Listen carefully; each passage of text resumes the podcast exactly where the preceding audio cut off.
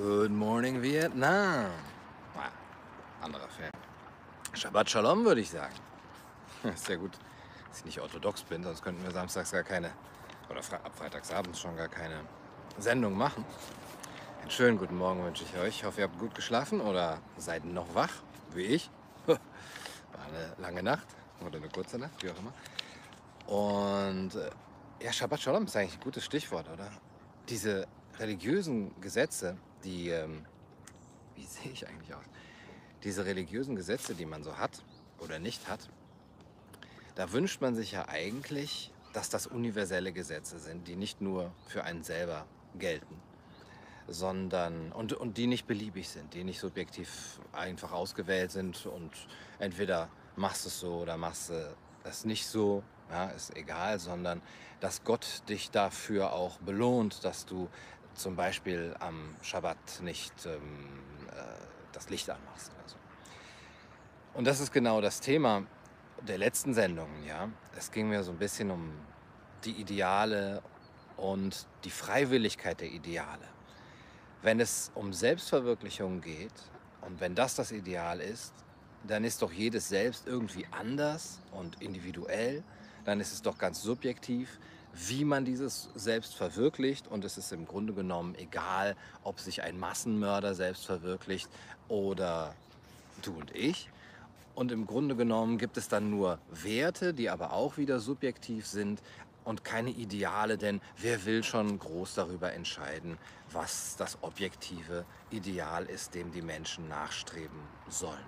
Schwieriges Thema und ich finde, dass wir uns da bisher sehr interessant darüber unterhalten haben.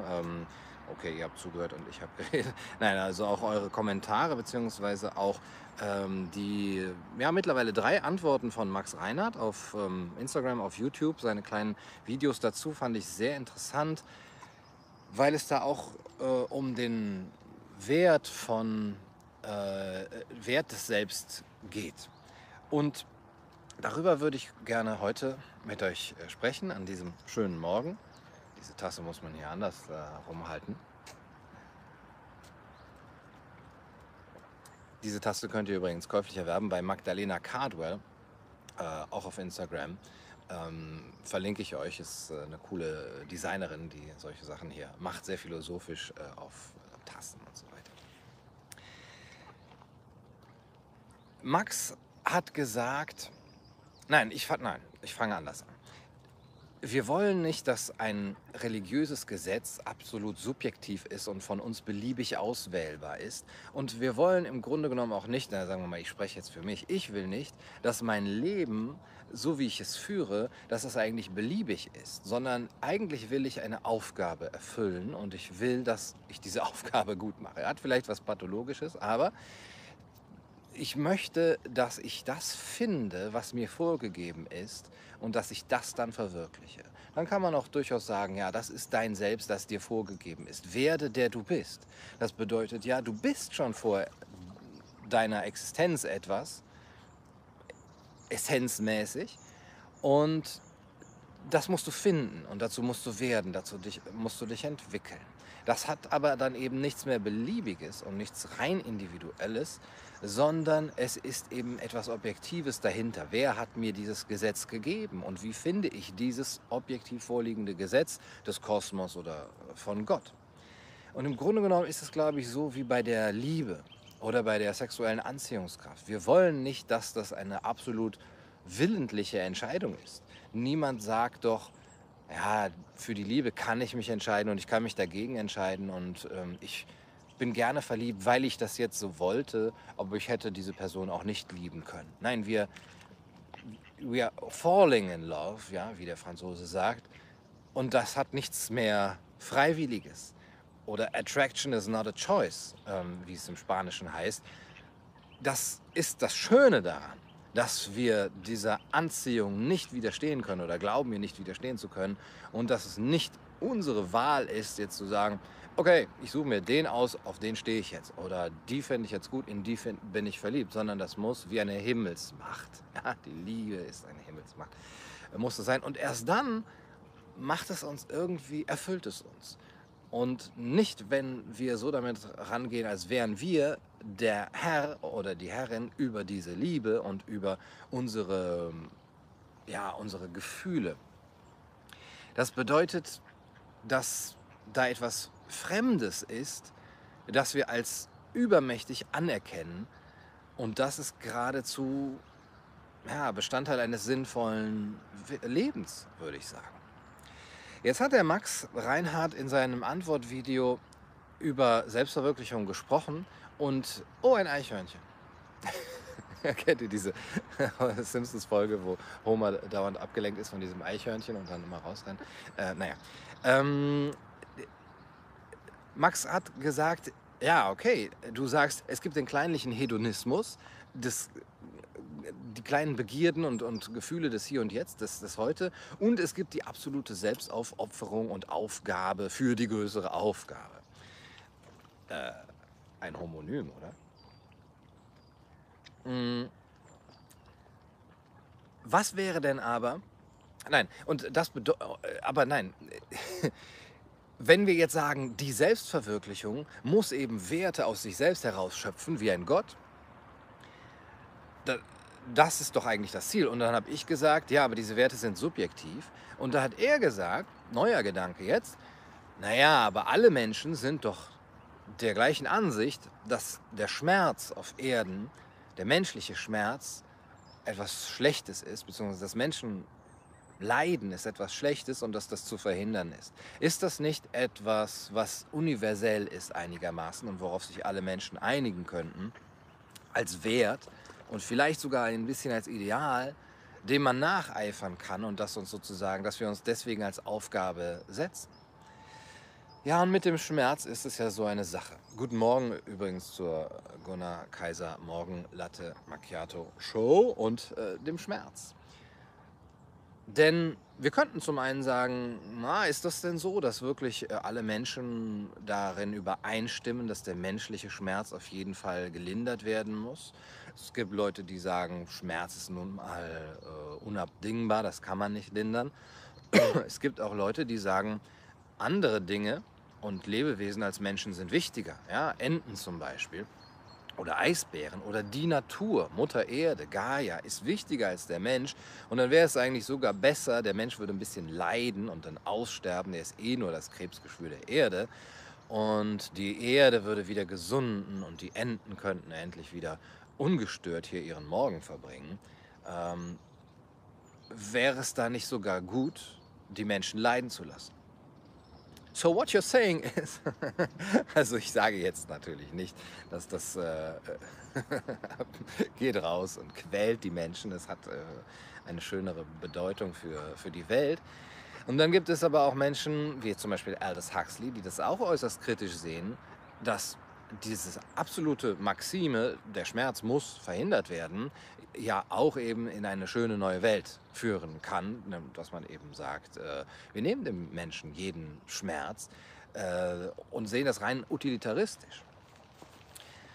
Also diese schöne neue Welt sagt ja, der Schmerz hat für den Menschen keine Bedeutung für ein glückliches Leben. Glück ist reine, äh, reines Lustempfinden. Ja, rein utilitaristisch gesehen oder auch epikureisch gesehen, ähm, je mehr Glück und je besser das Glück, ähm, desto besser.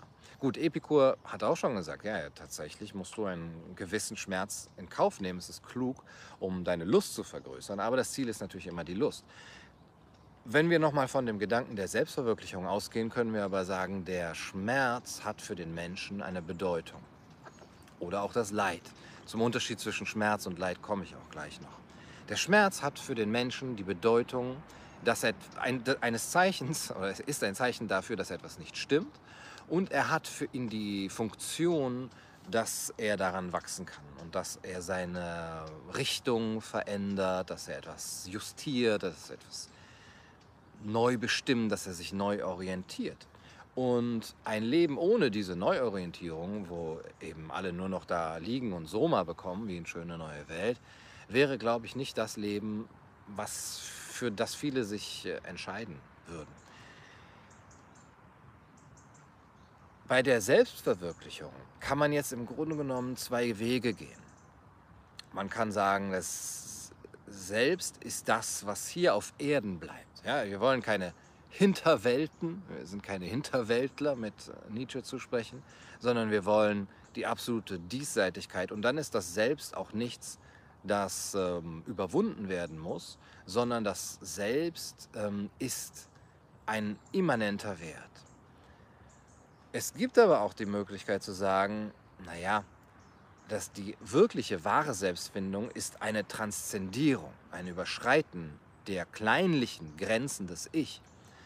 Ähm, Gerrit Käferstein, äh, dessen äh, Kanal ich immer empfehle und auch auf äh, Facebook ihm zu folgen, da geht es viel um Sport und Motivation, Ernährung, Gesundheit, hat mir dann ein, ein Video verlinkt von Vera Birkenbiel, kennt ihr, die über diesen Gegensatz gesprochen hat auch. Was ist denn diese Ich-Verwirklichung? Ja, das wäre diese kleinliche Ich-Verwirklichung, die eigentlich in dem Hedonismus stecken bleibt, den ich hier ja auch kritisiert habe die wahre Selbstverwirklichung ist eben der Weg zum großen Selbst. Das ist eben das höhere Selbst, das dann e- auch eine Verbindung mit diesem Kosmos hat, dass man erkennt, was man in Wirklichkeit ist.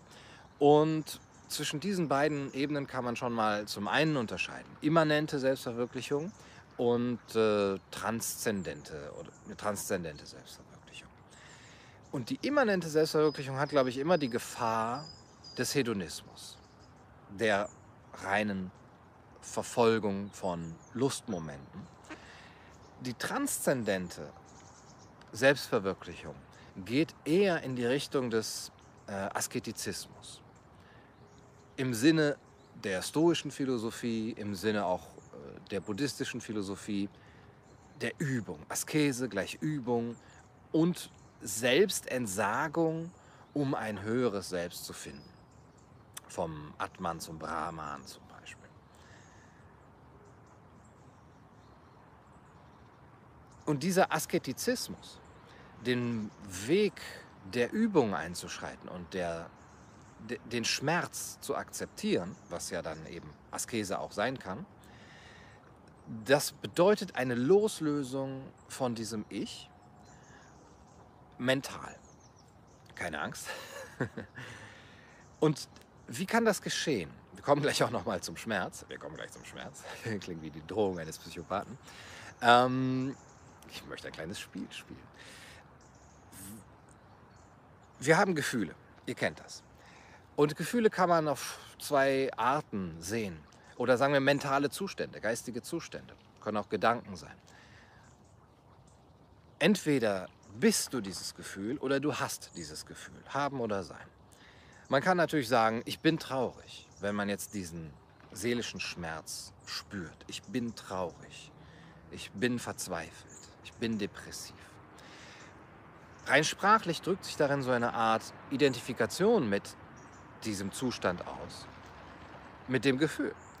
Oder ich bin ein Existenzialist. Ich bin ein Buddhist. Ich bin ein Libertärer und so weiter. Das ist eine Wesensbeschreibung. Das macht meine Person aus. Ich bin das. Und das ist dann auch relativ fest. Bis man das erstmal ändert, hm, das will man eigentlich gar nicht. Alles, was mit der eigenen Identität fest verbunden ist, das äh, will man natürlich auch nicht loshaben. Beziehungsweise man hat gar nicht die geistige Möglichkeit, die, diese Zustände, wie ich sie jetzt mal nenne, loszulassen. Wenn man andererseits aber zum Beispiel seine alltäglichen Gefühle als Wolken betrachtet, die den Himmel manchmal, Alter, die den Himmel manchmal verdecken und die auch irgendwann wieder weggetrieben werden, dann kann man sagen, ich bin nicht diese Trauer, ich bin nicht dieser Schmerz, ich bin nicht...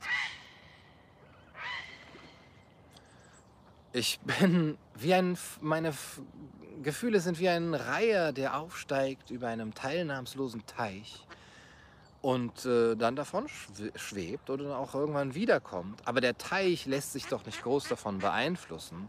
Be water, my friend. Da kommt mir jetzt gerade dieser Gedanke von Bruce Lee. Der Teich lässt sich nicht groß davon beeinflussen, an der Oberfläche mal ein bisschen, ja, wenn der Reiher auf ihm landet. oh, aber im Grunde genommen in der Tiefe bleibt er immer gleich, der Teich.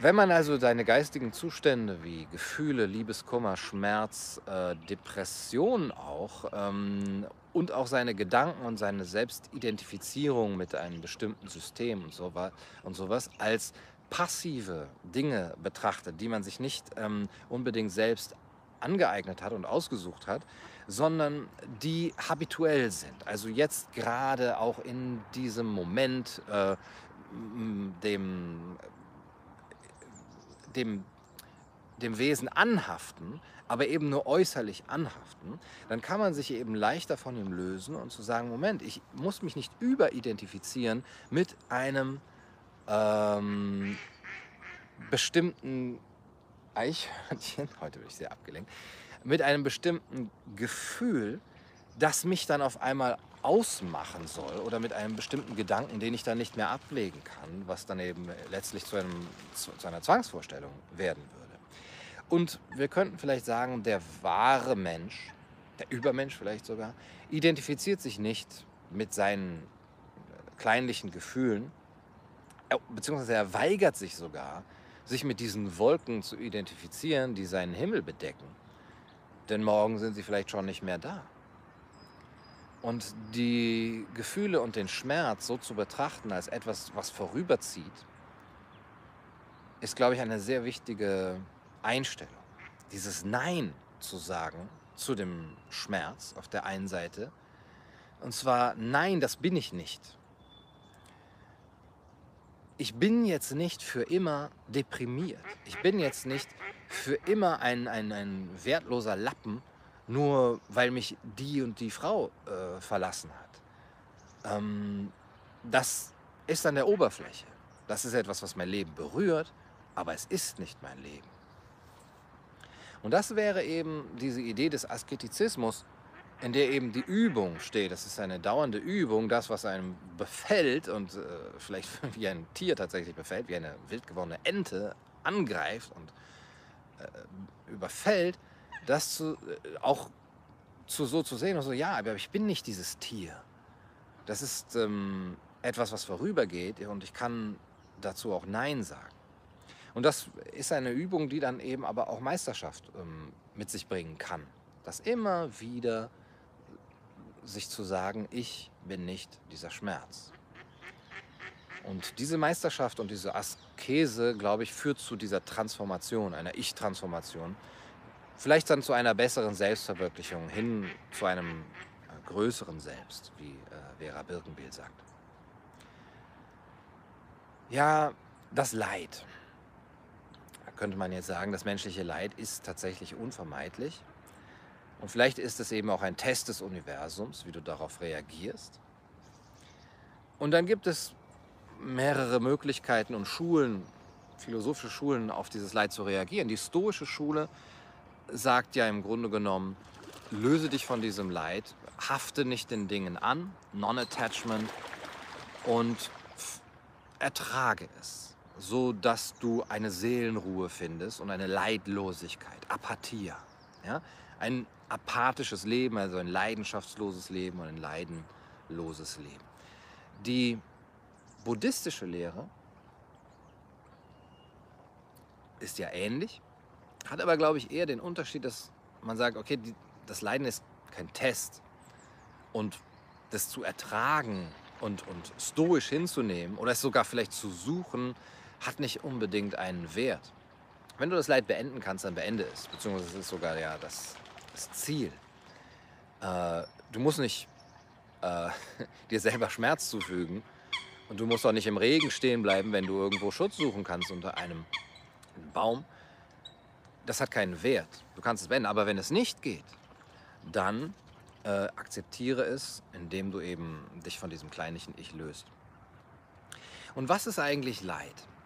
Also habe ich ja jetzt ganz durcheinander gebracht, äh, diese beiden Begriffe, Leid und Schmerz. Gut, Schmerz ist, kann körperlicher Schmerz sein, es kann aber auch seelischer Schmerz sein. Aber Leid ist vielleicht noch etwas mehr. Schmerzen haben wir ja oft, aber wir leiden nicht immer unter Schmerzen. Wenn ich zum Beispiel Muskelkater habe, weil ich irgendwie trainiert habe, dann leide ich gar nicht normalerweise unter diesem Muskelkater, weil ich das ansehe als etwas, was äh, positiv ist. Das bedeutet, Leid setzt sich zusammen aus Schmerz und einer Abneigung gegenüber dem Schmerz, einer Abwertung dieses Schmerzes. Dass man es negativ sieht, dass man es nicht haben will, eine, eine Haltung ne, des nicht haben will. Ich will diesen Schmerz nicht haben. Nicht nur, ich will mich nicht mit ihm identifizieren, wie ich eben gesagt habe, sondern ich will, dass er nicht da ist. Bei Muskelkater aber empfinden wir das meistens nicht so, weil wir dann eben sagen, gut, das ist ein Zeichen dafür, dass ich trainiert habe, das ist ein Zeichen dafür, dass ähm, die Muskeln wachsen können. Äh, ich hoffe, dass das sportphysiologisch so einigermaßen stimmt. Auf der anderen Seite gibt es ja auch sehr negativen körperlichen Schmerz, den wir nicht haben wollen, der auch kein Zeichen von Wachstum ist, sondern okay, da ist alles rot, ich scheine zu verbluten. äh, ist jetzt vielleicht nicht unbedingt positiv, da sollte ich was gegen tun. Aber auf der anderen Seite gibt es zum Beispiel Liebeskummer, wo wir uns sagen, ich will das nicht, das, das, das bringt mir nichts, das ist kein Muskelkater, sondern es ist einfach scheiße. Ich will das weghaben. Und dieser Schmerz bedeutet dann Leid. Und die Identifizierung damit natürlich ein noch größeres Leid. Aber das Leid, könnte man ebenso sagen wie der Schmerz, ist ein Zeichen ein, oder kann ein Zeichen sein. Wie Muskelkater ein Zeichen ist, dass die Muskeln jetzt die Möglichkeit haben äh, zu wachsen. Ich glaube, da sind dann irgendwelche Muskelfibrillen oder Fasern etwas zerstört und dann setzt sich da irgendwie Protein rein oder so. So habe ich das mal in einer Guido Knopp-Doku mitbekommen. Wie das dann eben für uns ein Zeichen sein kann, ah, da ist Wachstum, kann eben auch der Liebeskummer ein Zeichen sein, ah, da ist Wachstum. Und jeder andere Schmerz, des Verlustes zum Beispiel, den wir erstmal nicht haben, können, äh, haben wollen, der uns dann Leid verursacht. Aber sobald wir diesen Schmerz als ein positives Zeichen von Wachstum begreifen können, können wir ihn ertragen und wir können ihn sogar nicht nur akzeptieren, sondern auch ähm, positiv sehen und sogar herbeiwünschen als etwas, was unsere Selbstverwirklichung da sind wir wieder am Anfang, ermöglicht, überhaupt erst ermöglicht. Der Schmerz als natürlicher Bestandteil dieses Weges zu einem höheren Selbst. Ich glaube, dass das, das wäre jetzt mein, mein letzter Gedanke, ich glaube, dass das be, äh, voraussetzt, dass wir dieses Leid annehmen, oder dass wir, dass wir diesen Schmerz zulassen.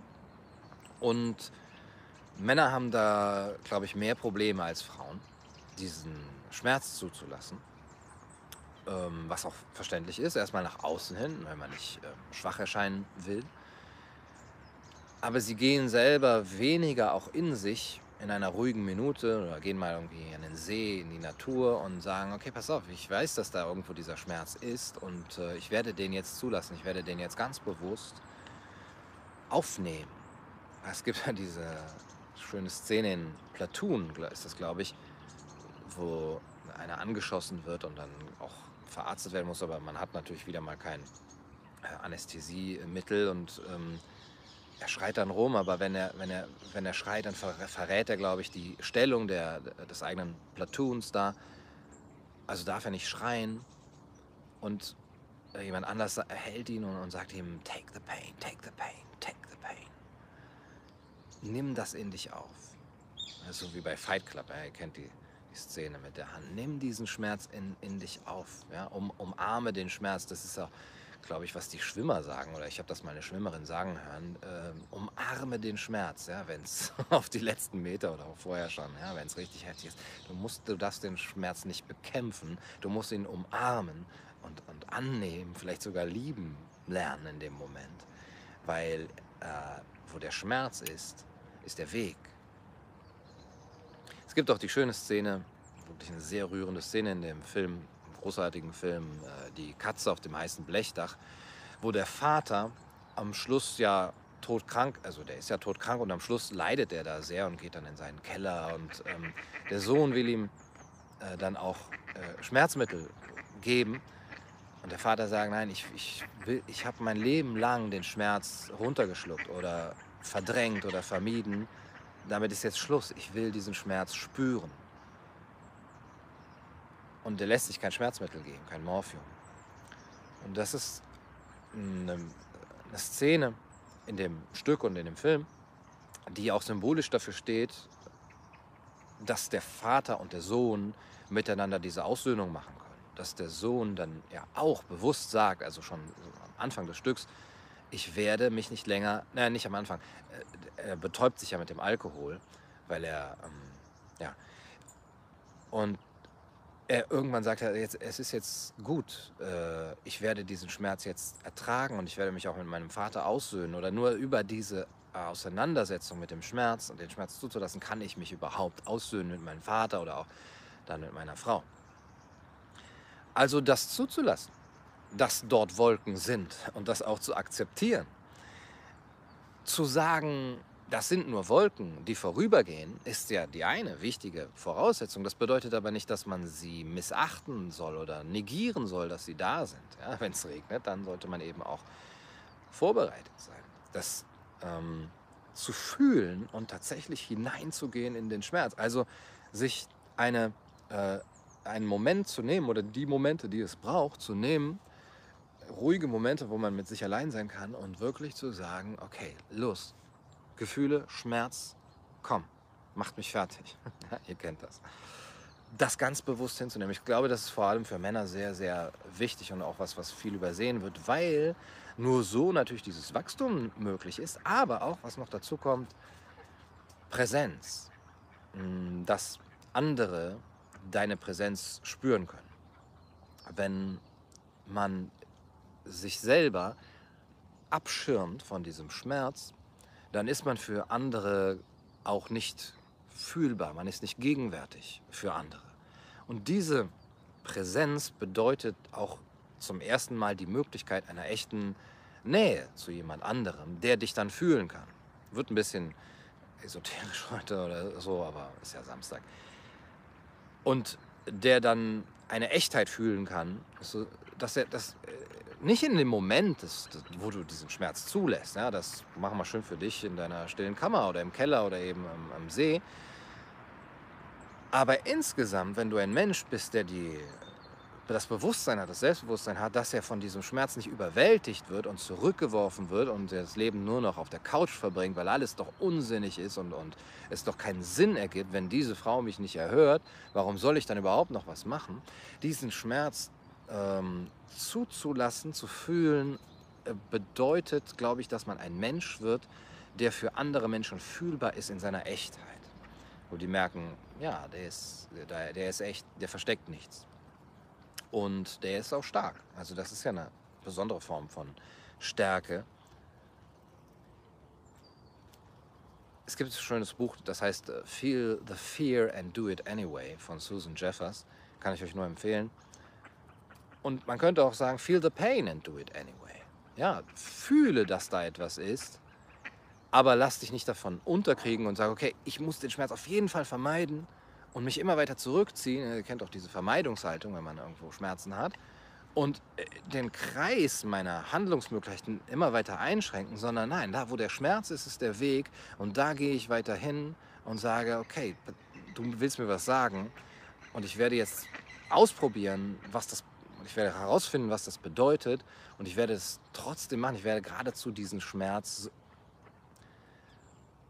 suchen, beziehungsweise wenn er da ist, werde ich ihn bewusst erleben, fühlen, aufnehmen und äh, akzeptieren. Ja, das war es für heute auf äh, Kaiser TV. Ich hoffe, das Video hat euch gefallen und äh, diese kleine Show. Ähm, ich würde es gerne auch weitermachen, jetzt die nächsten Morgen, wenn euch das gefällt. Schreibt es in die Kommentare. Ansonsten kommt morgen mein Video über die Hohenzollern und die Enteignung der Hohenzollern. Äh, da könnt ihr euch schon drauf freuen. Das fand ich ein sehr spannendes Thema und sehr interessantes Thema. Wie man da so mit dem Adel umgeht. Wie vermessen. ich hoffe, ihr hattet äh, einen schönen Morgen. Ich wünsche euch einen wundervollen Tag. Nehmt ein paar Gedanken vielleicht äh, mit in diesem Tag und äh, feel the pain and do it anyway. Macht's gut.